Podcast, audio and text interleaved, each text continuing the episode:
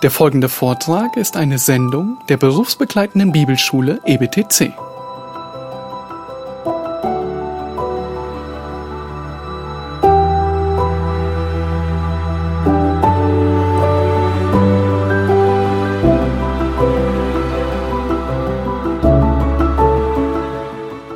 Johannes sagt, jeder Geist, der bekennt, dass Christus im Fleisch gekommen ist, der ist aus Gott.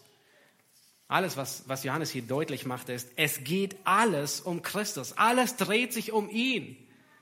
Es ist dieselbe Frage, um die es damals ging, um die es bei Johannes ging, um die es heute geht. Es ist dieselbe Frage, die Jesus den Jüngern stellte, als er sagte, für wen halten mich die Leute? Ihr erinnert euch, Matthäus 16, und Petrus und die Jünger antworten und sie erwähnen einige Dinge. Der Prophet, Johannes, der Täufer. Und Jesus sagt, für wen haltet ihr mich? Es ist dieselbe Frage.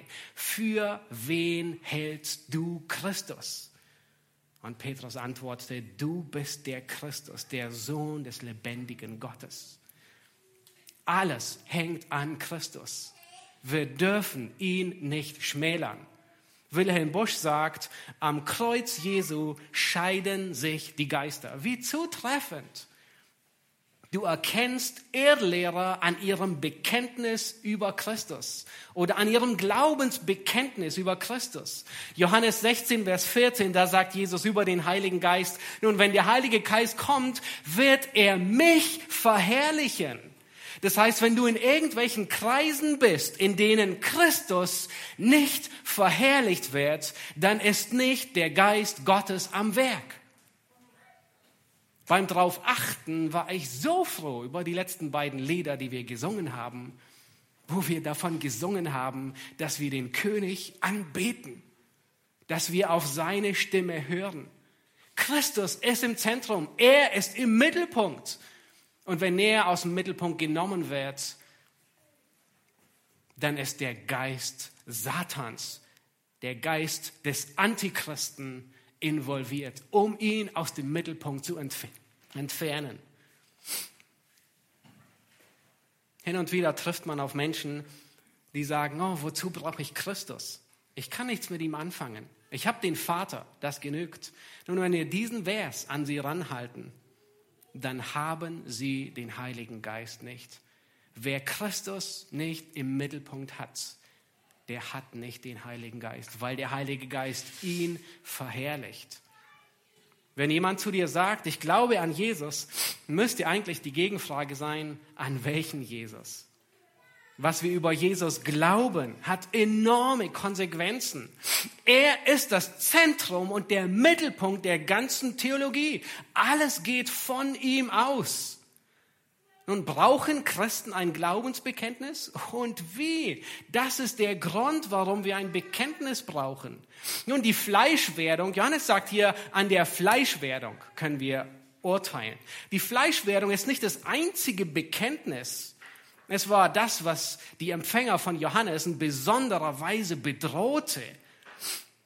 Im Neuen Testament finden wir in 1. Korinther 12 weitere Aussagen. Paulus sagt, niemand im Heiligen Geist kann den Namen Christi fluchen. Nun, offensichtlich muss es beim Missbrauch der Sprachenrede passiert sein, dass jemand in einer Sprache ähm, redet und Christus geflucht hat. Und Paulus sagt, nein, wenn es vom Geist ist, kann niemand Christus fluchen. Und gleichzeitig sagt er, niemand kann Jesus als Herrn bekennen, als nur im Geist. Und Jesus, er selbst muss sich von Menschen trennen, die ihn zwar Herr nennen, aber nicht sagen, was er tut. Galater warnt uns vor Menschen, die eine verdrehte Rechtfertigung haben.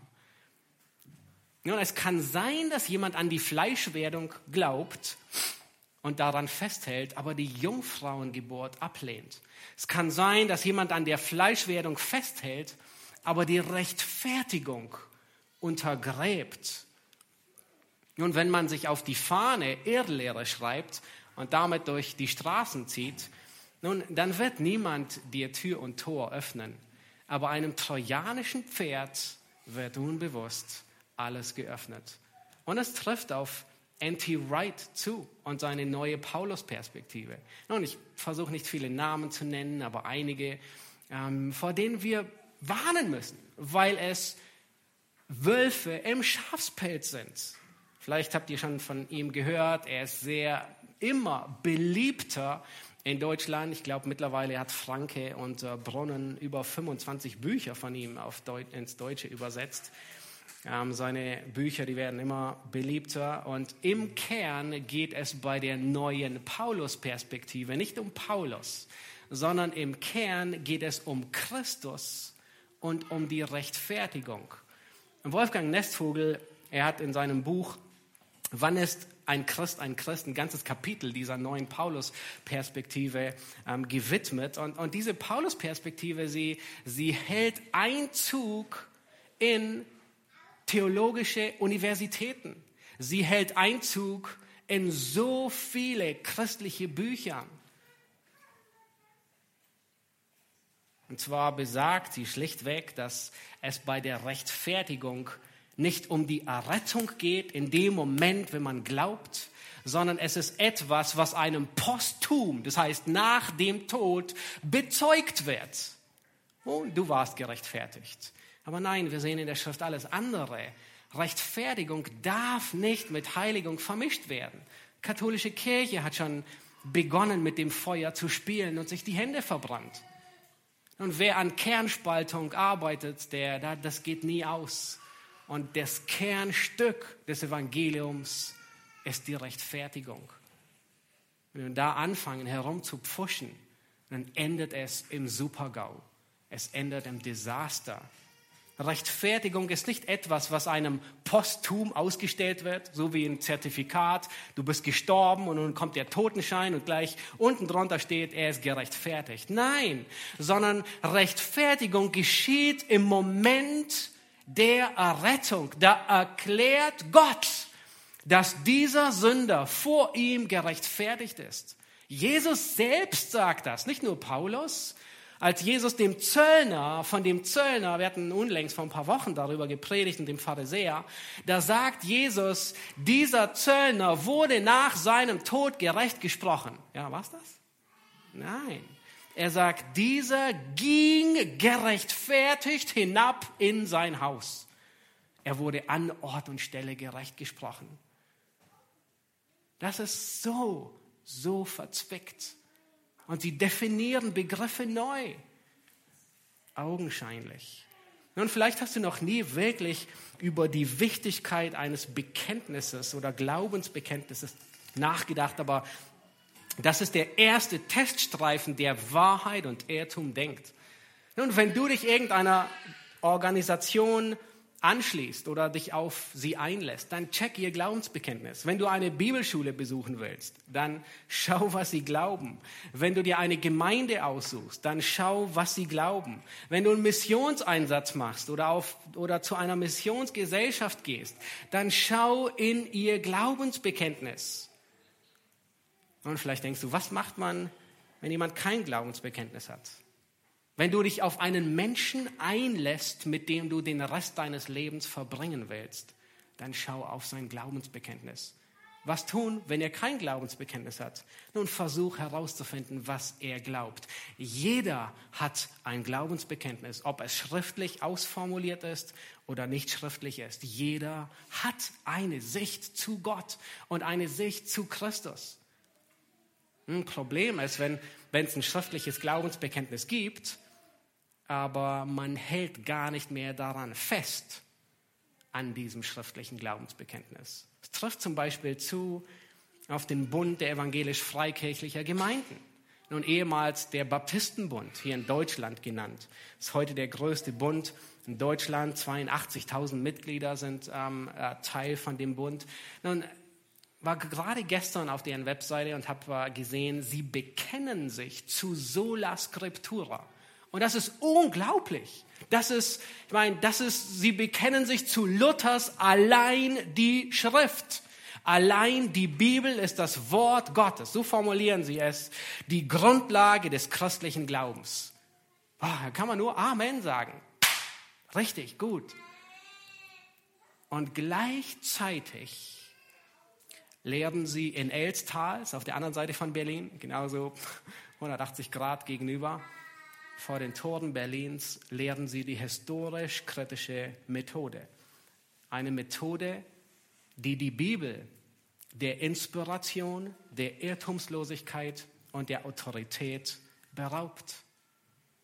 Ein gutes Bekenntnis da, das aber nicht mehr eingehalten wird. 2011 hat ein Bericht einer ehemaligen Studentin von Elstal äh, für ziemlich großen Wirbel gesorgt.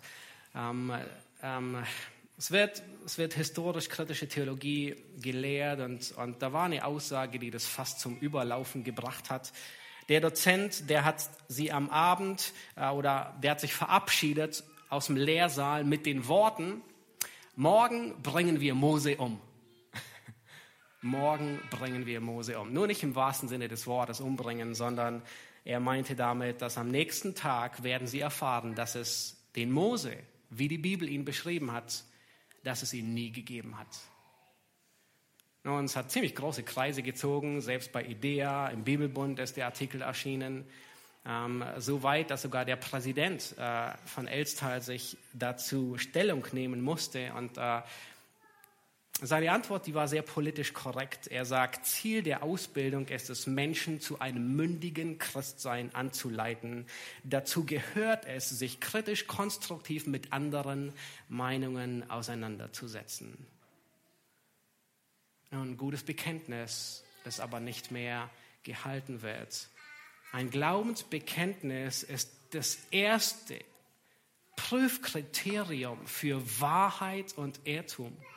Die nächsten Verse, sie zeigen uns, dass das zweite, was das zweite Prüfkriterium ist. Lass uns diese Verse lesen. Das zweite Prüfkriterium ab Vers 4. Kinder, ihr seid aus Gott und habt jene überwunden, weil der, welcher in euch ist, größer ist als der, welcher in der Welt ist. Sie sind aus der Welt, darum reden sie von der Welt und die Welt hört auf sie. Wir sind aus Gott. Wer Gott erkennt, hört auf uns. Wer nicht aus Gott ist, hört nicht auf uns. Daran erkennen wir den Geist der Wahrheit und den Geist des Irrtums.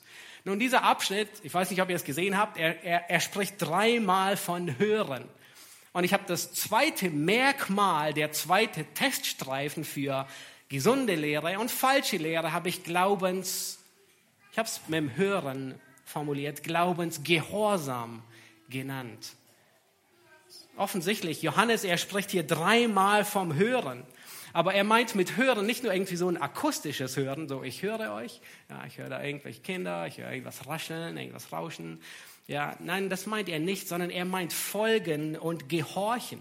Das ist so wie bei unseren Kindern. Ja, hörst du, was ich sage? Mhm.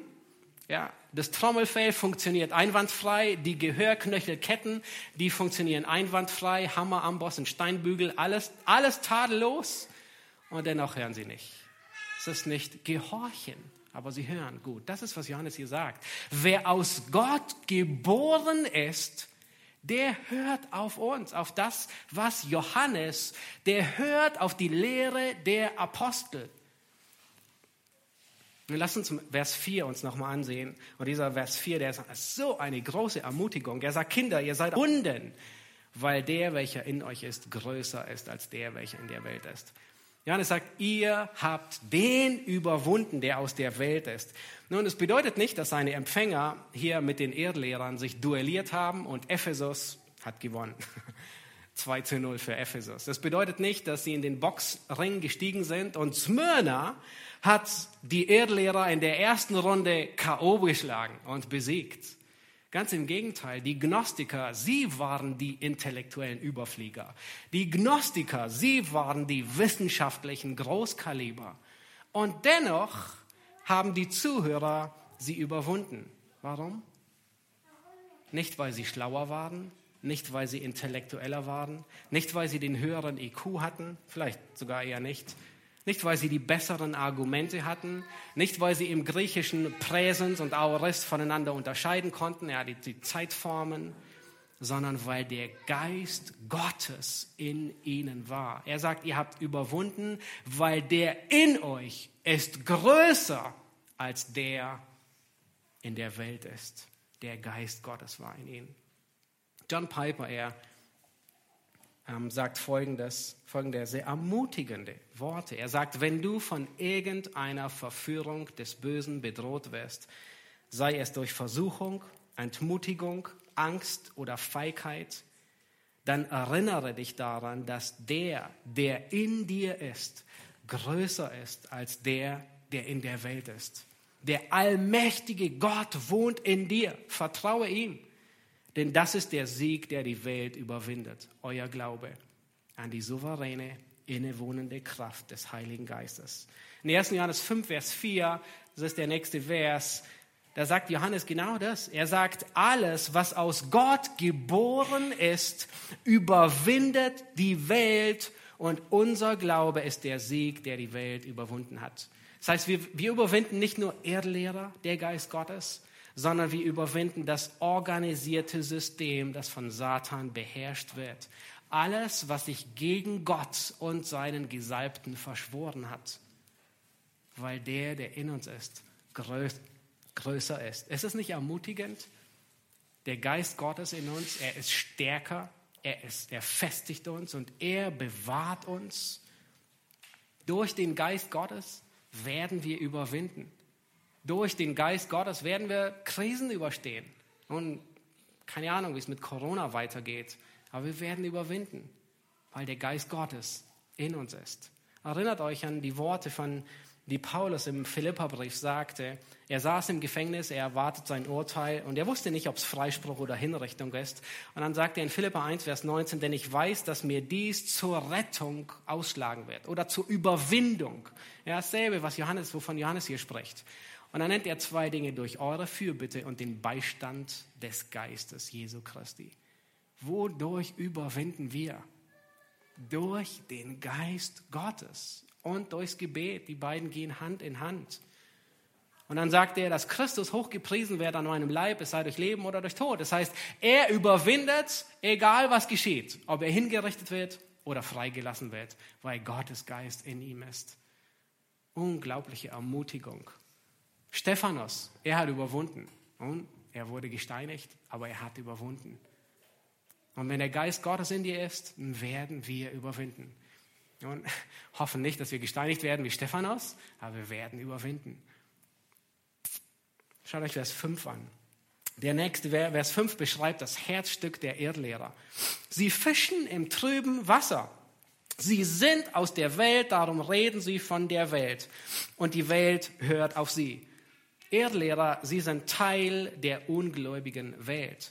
Wenn du ihnen zuhörst, dann wirst du feststellen, dass ihre Ansichten auf menschliche Philosophien beruhen und nicht auf dem Wort Gottes. Wenn du ihnen zuhörst, dann zitieren sie zwar die Bibel, aber es ist Menschenweisheit und nicht Gottes Weisheit.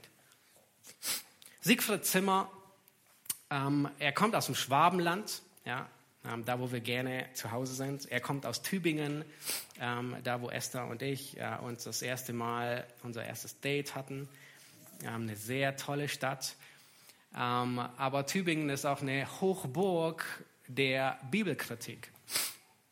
Und er freut sich zunehmend mehr Beliebtheit, besonders auch unter Evangelikalen. Er ist wie ein Chamäleon.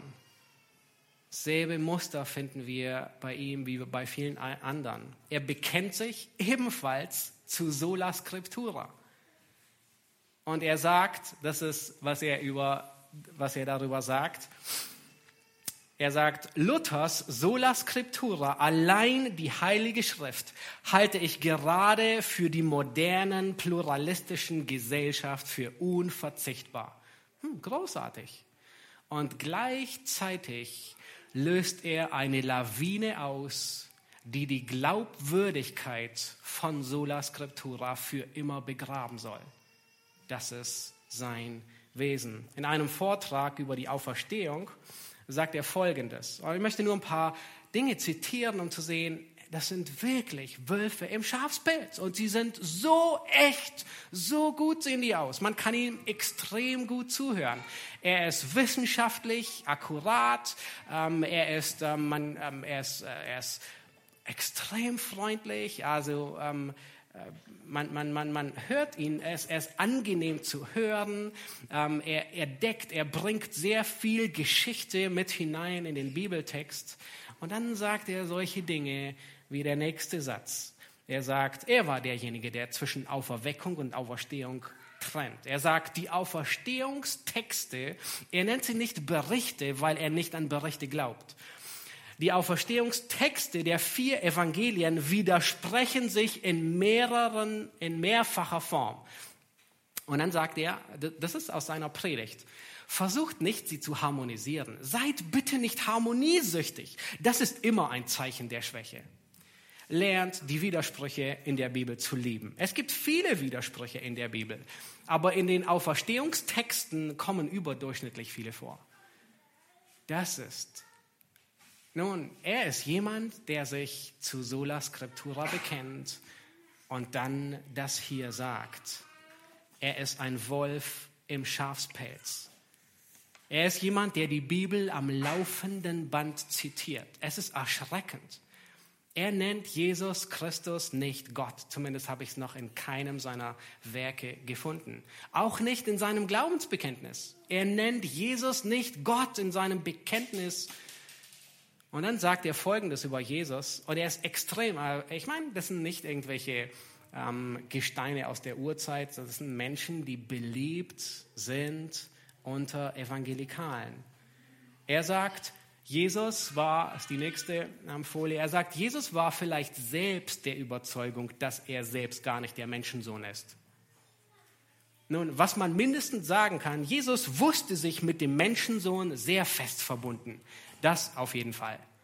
Nun, das sind Worte, die, die dich und mich in Mark und Bein erschüttern sollten. Und preist den Herrn. Ich sehe es an euren Gesichtern. Da sind so viele, die sagen, oh, wie kann das sein? Und genau das, genau so soll es sein.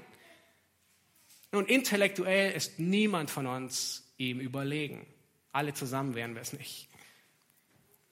Aber es ist die Torheit des Evangeliums, an der wir festhalten und durch die wir gerettet werden.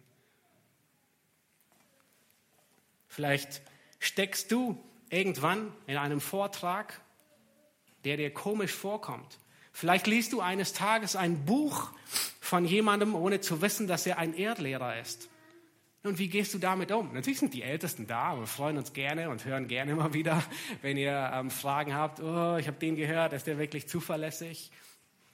Aber Johannes ergibt uns Prüfkriterien. Woran kannst du und ich, woran erkennen, woran erkennt die Gemeinde den Geist Gottes? Die Gemeinde erkennt Gottes nicht auf den Likes auf YouTube. Die Gemeinde Gottes erkennt den Geist Gottes nicht an, an Machterscheinungen oder irgendwelchen geheimnisvollen, rätselhaften Erlebnissen. Die Gemeinde erkennt den Geist Gottes nicht an der Zahl der Follower. Genau das sagt Zimmer nämlich. Er sagt, die Zuhörerschaft im Internet wächst ebenfalls beständig. Heute hören viele 10.000 Menschen weltweit Worthaus in den Landeskirchen, in den Freikirchen und auch zunehmend in der katholischen Kirche. Und offensichtlich ist für ihn das eine Beglaubigung, alles ist in Ordnung. Nein, woran erkennt die Gemeinde Gottes den Geist Gottes? Am Glaubensgehorsam. Schaut euch noch einmal Vers, ähm, Vers 6 an. Wir sind aus Gott. Wer Gott erkennt, hört auf uns. Wer nicht aus Gott ist, hört nicht auf uns. Nun, dieser Vers, der ist so wichtig in zweierlei. Dieser, in, diesen Worten klingt das Echo aus dem Johannesevangelium. Johannes 8, da sagt Jesus dieselben Worte. Wer aus Gott ist, der hört die Worte Gottes. Was geschieht mit dem, der nicht aus Gott ist? er hört die Worte Gottes nicht. Johannes 10, das haben wir im letzten Lied gesungen. Meine Schafe hören meine Stimme und ich kenne sie und sie folgen mir.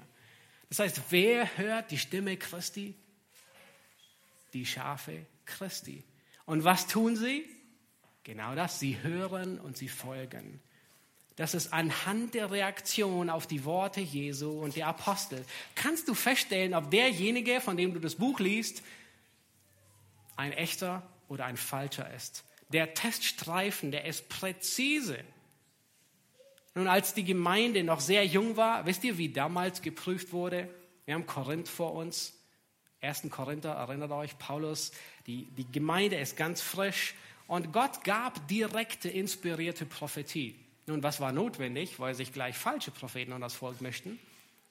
Nicht nur die, nicht nur die Gabe der Prophetie, sondern auch die Gabe, die Geister zu unterscheiden, um zu sehen, ist das, was der gerade Sonntagmorgen hier redet, ist es korrekt? 1. Johannes gehört zu den letzten Briefen des Neuen Testaments. Wisst ihr, was Johannes nicht mehr sagt? Johannes sagt nicht mehr, hey, ähm, ihr habt bestimmt irgendjemand, der die Gabe der, der Geisterunterscheidung hat in euren Reihen. Nein, es ist nicht mehr wichtig, weil es die Gabe der Prophetie gar nicht mehr gibt sondern was Johannes sagt ist, prüft alles an dem, was ihr von uns gehört habt. Er sagt nicht irgendwie, du brauchst jemanden, du brauchst einen siebten Sinn, du brauchst irgendwie ein Bauchgefühl, das dir sagt, oh, ist das, was dir sagt, richtig? Nein, du prüfst alles an dem, was die Apostel gesagt haben.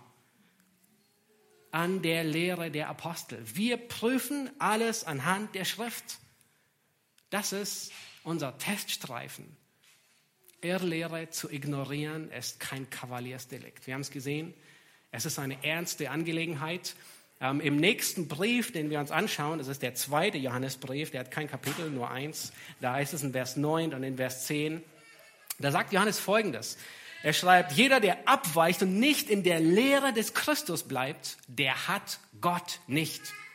Und jetzt sagt er sogar Folgendes, Vers 10. Wenn jemand zu euch kommt und diese Lehre, nämlich die Lehre des Christus, nicht bringt, den nehmt nicht auf ins Haus und grüßt ihn nicht.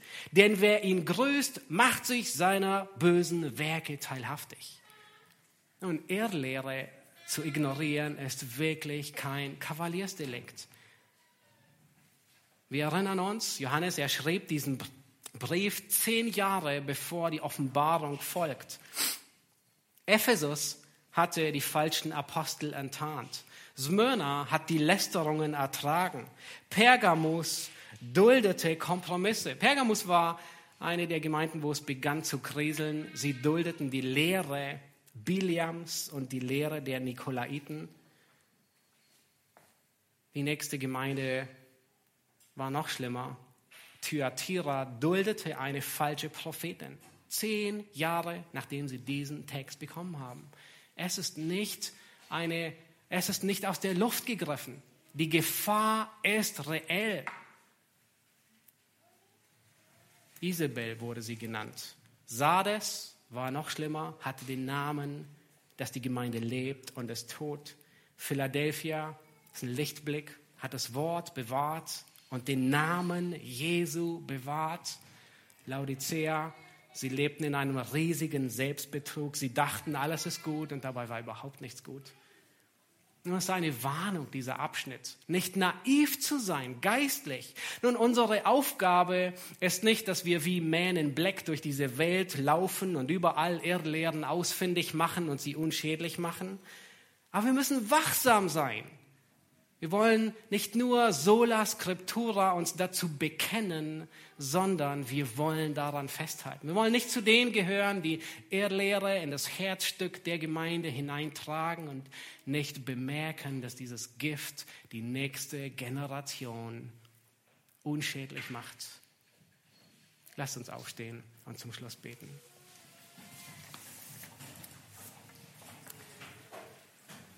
Herr Jesus Christus, wir danken dir für diesen Abschnitt im ersten Johannesbrief, der uns warnt, der an uns appelliert, dass wir nicht geistlich naiv alles glauben, was wir hören, Herr, sondern es ist unsere Aufgabe, es zu prüfen an deinem Wort.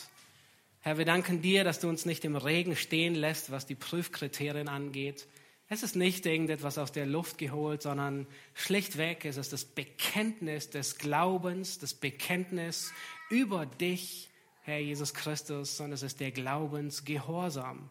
Herr, wie wir oder ob wir deinem Wort folgen, ob wir der Lehre der Apostel folgen, ob wir darin verharren. Herr, ich möchte dich bitten für uns, dass wir wachsam sind und jeder Einzelne dort, wo wir, Herr, tätig sind. Herr, ich bitte dich, dass du uns besonders als Gemeinde bewahrst, Herr, um nicht in absehbarer Zeit in schmerzhafter Weise daran erinnert zu werden, Herr, diese Abschnitte, diese Warnungen ignoriert zu haben. Herr Jesus Christus, in all dem wollen wir dich loben und dich preisen, weil du derjenige bist, der Fleisch geworden ist, um uns zu erretten. Herr, du bist gekommen und hast Gerechtigkeit gebracht. Du hast uns mit dem Vater versöhnt. Du hast uns gerechtfertigt. Wir stehen in deiner Gerechtigkeit vor Gott. Und dafür preisen wir dich und ehren deinen Namen. Amen.